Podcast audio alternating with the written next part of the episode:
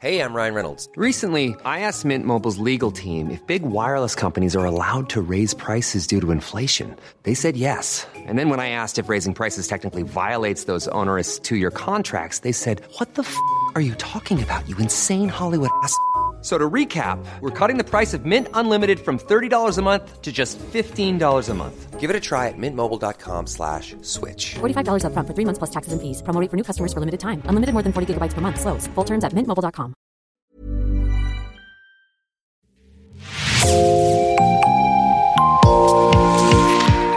Bonjour, c'est Jean Berthelot de l'Agleté de l'équipe Podcasting. Bienvenue dans l'actu dans la poche, le podcast quotidien d'actualité du Grand Sud-Ouest signé Podcasting. Podcasting, ce sont des entretiens avec des journalistes de la région, mais aussi des séries, des longs reportages et des interviews.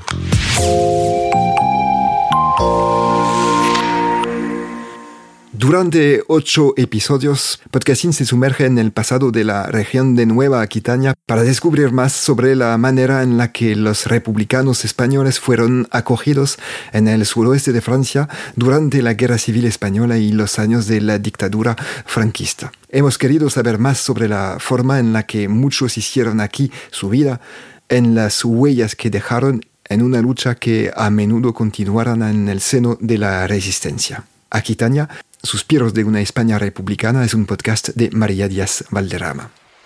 Episodio 6. Las heroínas ocultas del exilio republicano.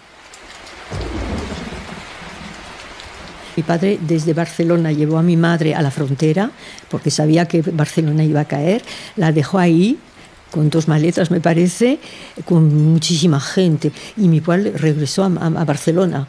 La madre de Marina Carrasco estaba embarazada de ella cuando llegó a Francia.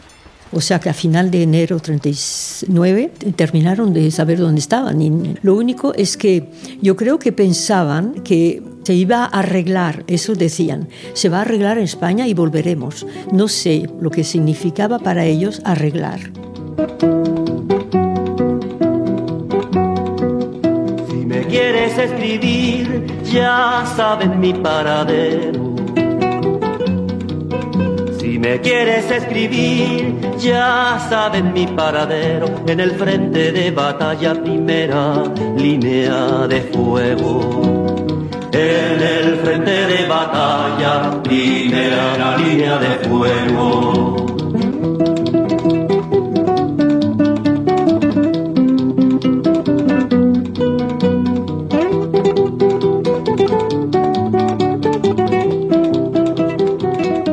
Entrevistado a unas 30 personas para hacer este podcast. He oído testimonios sobrecogedores, pero a veces infravalorados por el peso de una historia que a menudo es contada por hombres. Las vivencias de las mujeres no protagonizan las exposiciones sobre la cuestión y los numerosos libros universitarios que han estudiado el tema pasan de puntillas sobre las vivencias de las mujeres que tuvieron que exiliarse.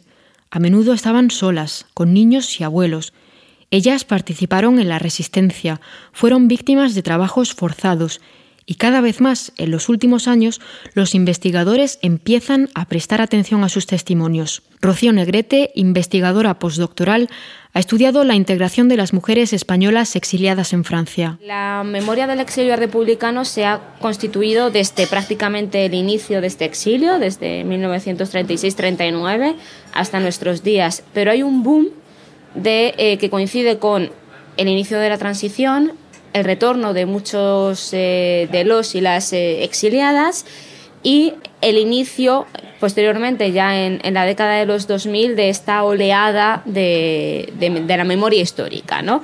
Entonces, lo que se va a recuperar son aquellos que han prestado su voz, aquellos que han ido eh, recordando y que han ido además dando testimonio y confrontando y escribiendo estas cuestiones y apoyándose en una historiografía que hasta este momento no ha prestado atención, una atención específica al relato femenino. Y esto tiene, guarda relación con la construcción de, de la propia memoria. Es decir, las mujeres sin caer en esencialismos, pero tienen una tendencia o tenemos una tendencia a no dar importancia a las eh, propias trayectorias o a las propias acciones.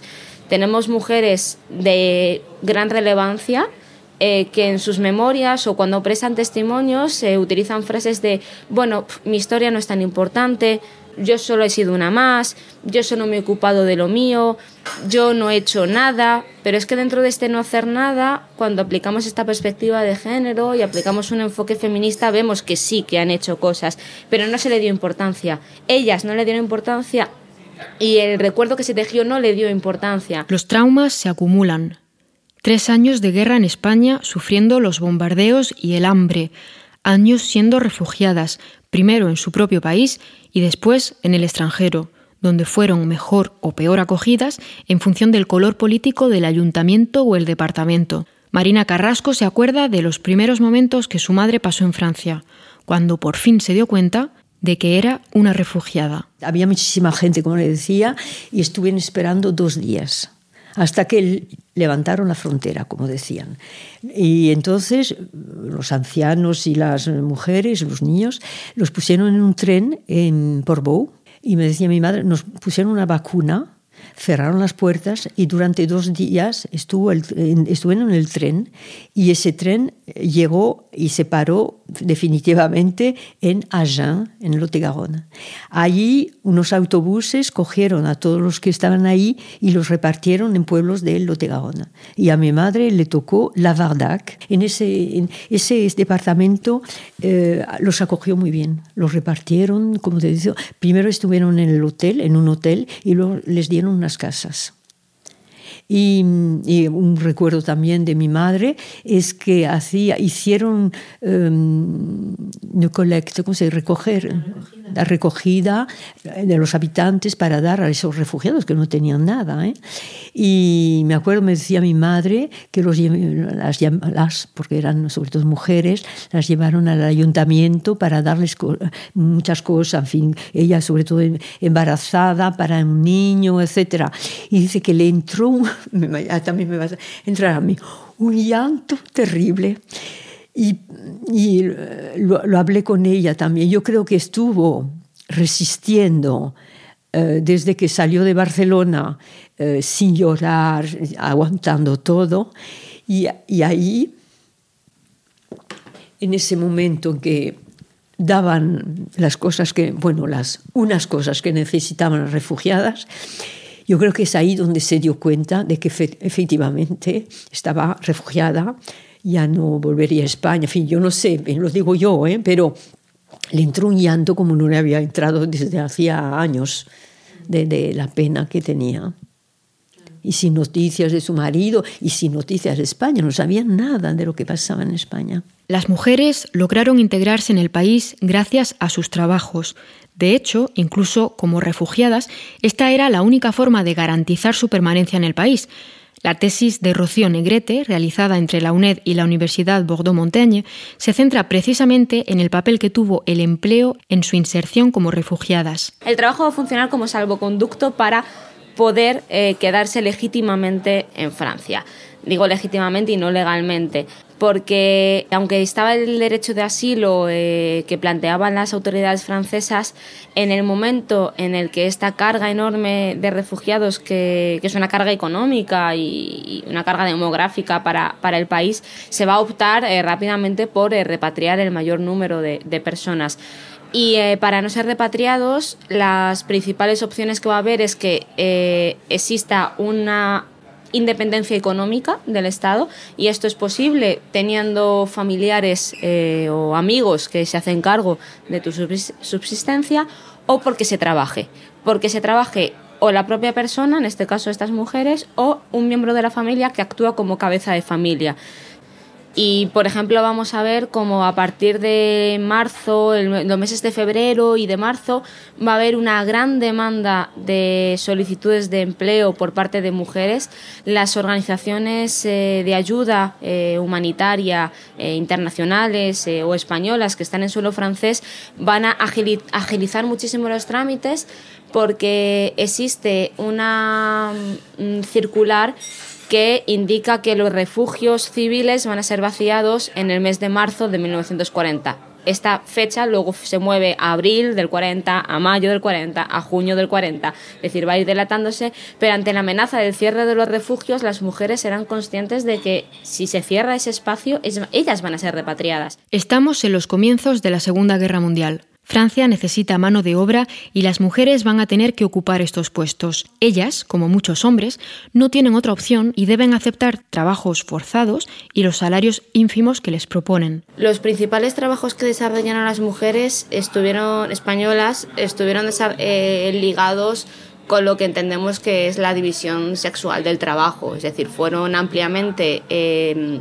requeridas como trabajadoras del servicio doméstico, lo cual es eh, muy interesante ver cómo esta línea de continuidad seguiría hasta las profesiones que ejercerían las mujeres que, llegarían a Francia con oleadas migratorias posteriores de los años 50 y 60 el servicio doméstico que podía pasar por cuidar de niños, ayudar eh, a la, al ama de casa con las tareas domésticas, ocuparse en las zonas rurales también del ganado pero además fueron llamadas eh, de forma masiva a la agricultura, que era un trabajo que no entendía de género, es decir, toda mano de obra disponible eh, fue, fue aceptada y fue requerida por el Estado francés para la agricultura y a partir de la movilización de guerra eh, se desempeñaron también en aquellos trabajos que forman parte de la industria de guerra, que podía ser desde fábricas de armamento, muchas tenían experiencia eh, durante la guerra de España en este, en este sector,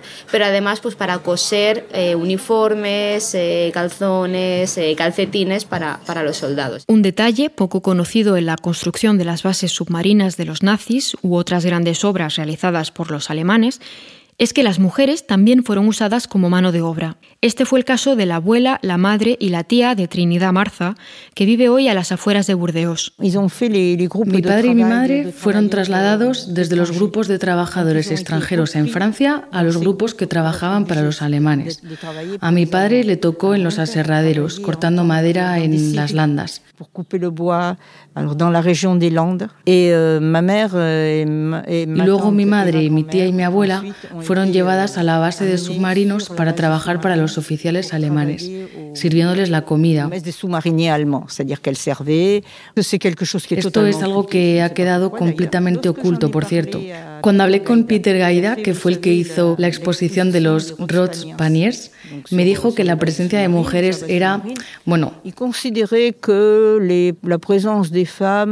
que como no habían sido especialmente maltratadas, lo cual no es falso, nunca he oído a mi madre ni a mi abuela decir que sufrieran ningún tipo de violencia. Pero si te están obligando a trabajar, sí que eres uno más en la misma situación. No quiero establecer ningún paralelismo con las condiciones físicas de los que trabajaban en el hormigón, que corrían el riesgo de caer dentro, eso seguro. Pero las condiciones psicológicas y morales son las mismas, al menos yo lo creo así. Y un aspecto aún más infravalorado es que en este periodo muchas mujeres exiliadas se sirven de sus trabajos para desarrollar actividades de resistencia. A muchas resistentes, estas misiones les valdrán ser internadas, por ejemplo, en el campo alemán de Ravensbrück, destinado a mujeres y sobre todo disidentes políticas. Sin embargo, en cuanto hay acciones de resistencia dentro de estos espacios de internamiento todavía, como puede ser las protestas hacia una repatriación forzosa o como puede ser las quejas por las malas eh, condiciones o como puede ser eh, algunas acciones eh, políticas de distribución de prensa o distribución de, de escritos, se les va a tratar como mujeres rojas, peligrosas, si tienen relación con hombres eh, van a ser rápidamente acusadas de prostitutas eh, o, mujeres que van en contra de, la moral. A lo largo de la guerra en Francia mm, muchas mujeres van a seguir en estos internamientos, otras han salido ya eh, para trabajar pero independientemente del lugar en el que se ubiquen, muchas de estas mujeres ya estaban politizadas durante la guerra en España o previamente durante la República. Muchas se van a politizar también eh, durante el exilio y van a desarrollar un conjunto de actividades que llamamos de resistencia. Y dentro de esas actividades de resistencia, que pueden ser dentro de los campos, por las condiciones de, instalación, de, acogida, eh, por eh, protestar porque no eh, evacúen de los campos a los brigadistas internacionales, por ejemplo. También está la resistencia contra el ocupante nazi. esta resistencia se podía dar dentro de los grupos que entendemos de la resistencia francesa con, mayúsculas o de forma individual por pequeños grupos, eh, comunidades afectivas o, o familiares. Y muchas de ellas van a desarrollar sus actividades cotidianas como forma para desarrollar estas actividades de resistencia. Un ejemplo, si hay que distribuir eh, una serie de instrucciones a otros miembros de las redes de resistencia, esta función que se suele llamar la función de enlace, que fue ampliamente ejecutada por mujeres, van a utilizar los elementos de la vida cotidiana que le permiten justificar un desplazamiento, que puede ser entregar unas labores de costura a una vecina, actividades de, que llamaríamos de servicios secretos o de inteligencia, obtener información. Muchas mujeres que trabajan como empleadas de servicio doméstico van a trabajar también para el servicio doméstico de oficinas alemanas. ¿Qué te importa que te si tú no me quieres? El amor que ya ha pasado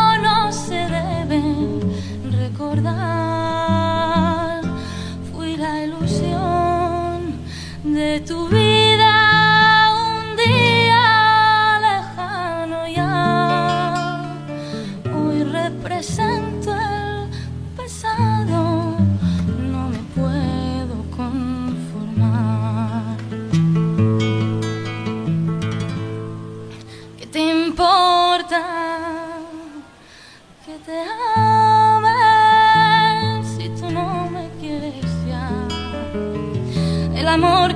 pasado no se debe recordar. Cuando comienza la Guerra de España, las imágenes de milicianas ocupan las portadas de periódicos y revistas de todo el mundo. El fusil al hombro, la mirada confiada, una imagen de la mujer que no gustó mucho en los viejos países europeos. Las mujeres que llegan a Francia en 1939 son acogidas como víctimas. En raras ocasiones se las ve como sujetos activos en el conflicto y en la retaguardia, donde muchas habían estado a pie de cañón. En los campos de Francia, las mujeres no tardan en mostrar su carácter. Organizan protestas contra los retornos forzados en España, contra la falta de comida en los centros de internamiento, protestas que a veces les cuesta su libertad, pues pasan a ser enviadas a campos pensados para amenazas políticas o incluso devueltas a su país de origen. Trini Marza recuerda la manera en la que algunas mujeres eran reenviadas a España. La historia de mi familia es similar a la de muchos otros exiliados de la Guerra Civil Española. Mi familia vivía en Barcelona. Mi madre y mi tía eran militantes de la CNT. Así que cuando cayó Barcelona fuimos a ayudarles. Era el 28 de enero de 1939 y vino gente de la CNT a decirles que tenían que marcharse. Es anecdótico, pero se fueron tan rápido que estaban lavando la ropa y la dejaron toda en la bañera. Así que se fueron, a pie. La situación en la frontera fue un poco complicada. Por lo que me comentó mi abuela, Francia estaba un poco sorprendida por la cantidad de gente que llegaba. Acabaron abriendo la frontera. Inmediatamente los internaron. Te puedo decir que eso los españoles no se lo esperaban en absoluto. Fue algo que les chocó mucho, porque Francia representaba el país de los derechos humanos. Entonces, estos luchadores y estas personas no esperaban en absoluto ser internados en campos. pour mi madre, mi tía y mi abuela fueron llevadas a Pithiviers, cerca de Orléans. Pithiviers es un campo de siniestro recuerdo, porque fue utilizado más adelante por los alemanes para internar a judíos. Estaba rodeado de alambradas, la gendarmería, soldados de infantería senegaleses. Las condiciones eran, no eran campos de exterminio, pero eran campos de concentración al fin y al cabo. En otras palabras, solo tenían lo esencial, muy muy poca comida y nada de calefacción. Le minimum vital, c'est une nourriture très très très modique, euh, un chauffage. Hay otra historia que me contó mi abuela. Solía decir que había tenido la suerte de ir con sus hijas mayores, porque había una amiga suya que había llegado al mismo tiempo y que tenía un niño de 12 años. A menudo separaban a los niños y le ofrecían a sus madres llevarlos a colonias de vacaciones, donde estarían mejor que en los campos. En general, las madres aceptaban y luego se organizaba el chantaje, diciendo que si querían recuperar a su hijo, tenían que volver a España. Il y avait tout un chantage qui était organisé se quería devolver a España el mayor número posible de personas, pero no solo a las mujeres. Euh, en España, Franco había dicho que los que no tenían las manos manchadas de sangre no corrían peligro, lo cual era falso, por cierto. Pero hubo toda una campaña de propaganda para intentar que la gente volviera.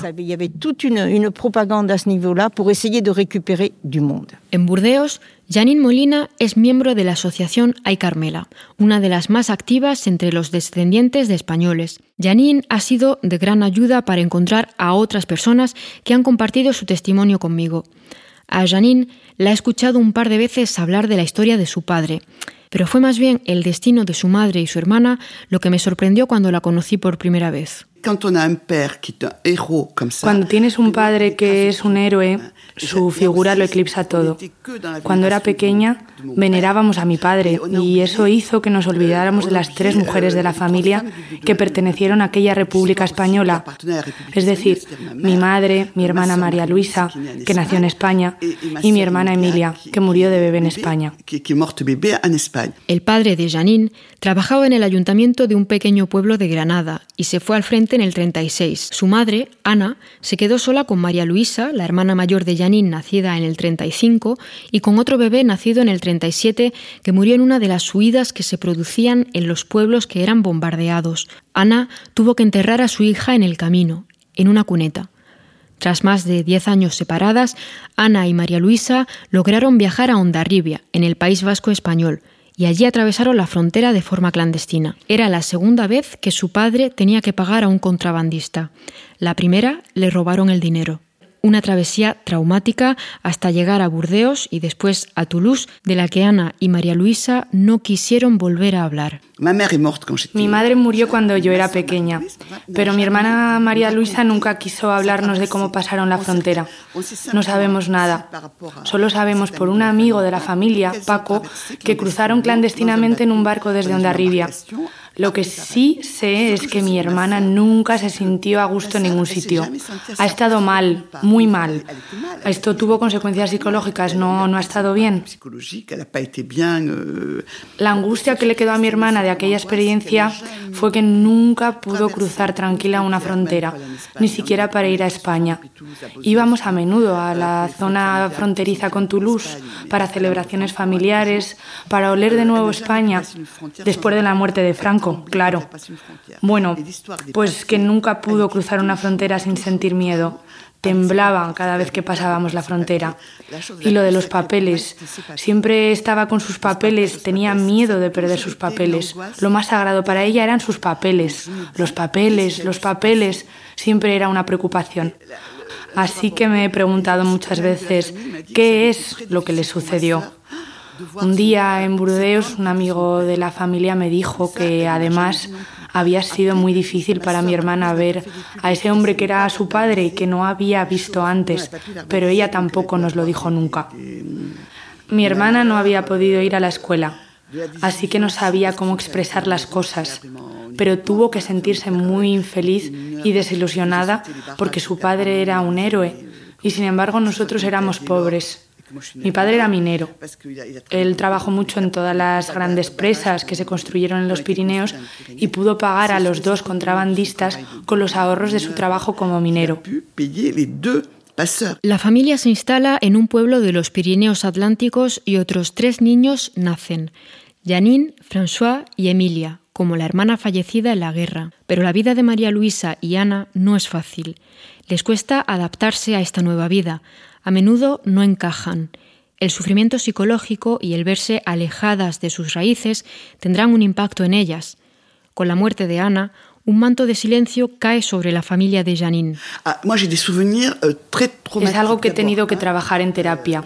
Me acuerdo muy bien de que me daba vergüenza que mi madre viniera a buscarme al colegio, porque siempre iba toda vestida de negro, siempre de luto por alguien de la familia. Era la única madre de un niño que iba vestida así. De, de, de, d'enfants qui étaient habillés tout en noir comme ça. Et euh, je sais qu'elle a vécu, elle a vécu ça très, très, très mal. Sé que eso hizo que lo pasara muy, muy mal. Incluso cuando estábamos en Bielorg, la Seguridad Social abrió una investigación porque yo tenía un problema de raquitismo. E investigaron porque estaban convencidos de que ella ponía pimienta en la leche y por eso yo tenía ese raquitismo.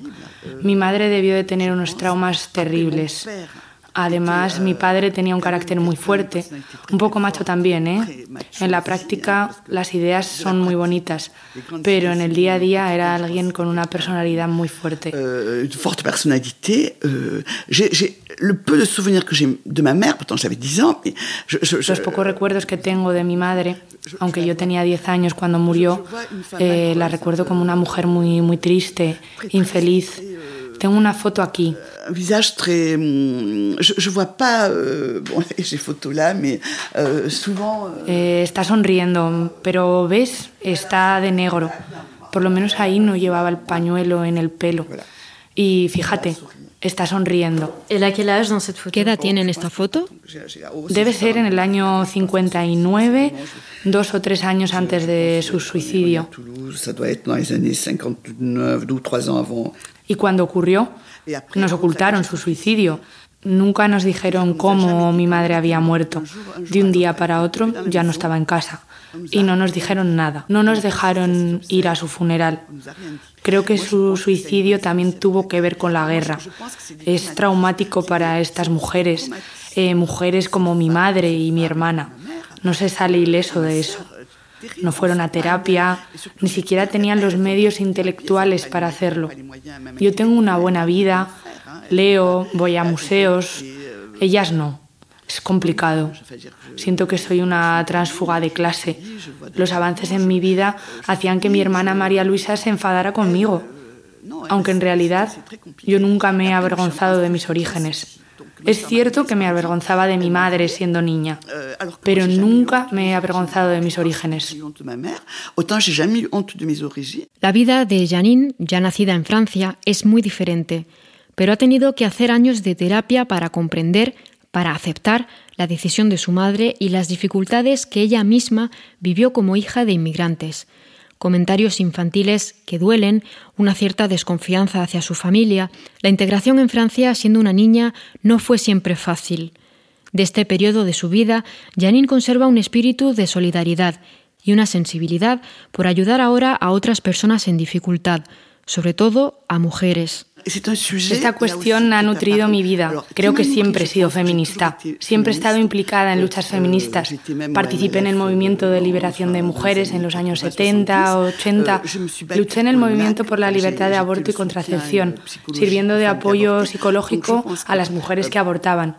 Creo que las mujeres han sido siempre una preocupación en mi vida. La Guerra Civil Española fue un acontecimiento hipertraumático para el país sigue siendo una herida abierta a nivel político y entre muchas personas de la sociedad.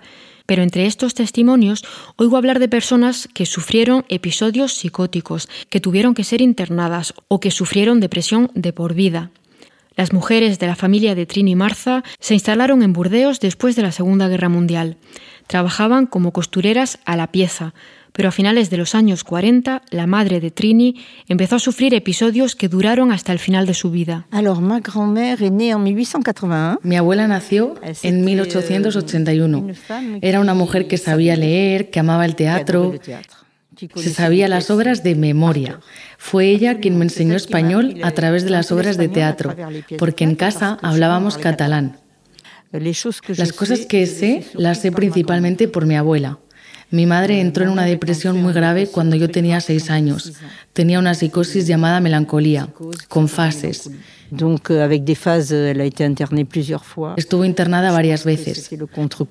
Creo que fueron las secuelas de toda una vida. Una experiencia extremadamente difícil entre lo que había pasado en España y para ellas, al final, para mi abuela en particular, lo más terrible fue lo que pasó en España. La guerra de España, después la derrota, la esperanza que habían puesto en lo que había sido de la République, du Front Populaire. La lucha de la República, del Frente Popular. C'était surtout ça qui les habitait. Fue una decepción enorme. Pas revenir. Parce que pour elle, tant qu'il y aurait Franco Es lo que más les quedó.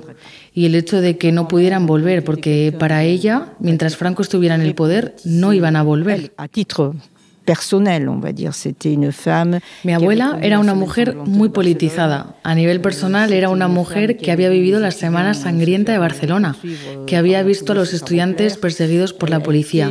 Era visceralmente anarquista. Pero sobre todo fue ella la que me transmitió lo que ellos habían considerado, que a pesar de toda la violencia, todavía había una luz. Ella me transmitió una luz. Interrogo a Rocío Negrete sobre esta cuestión.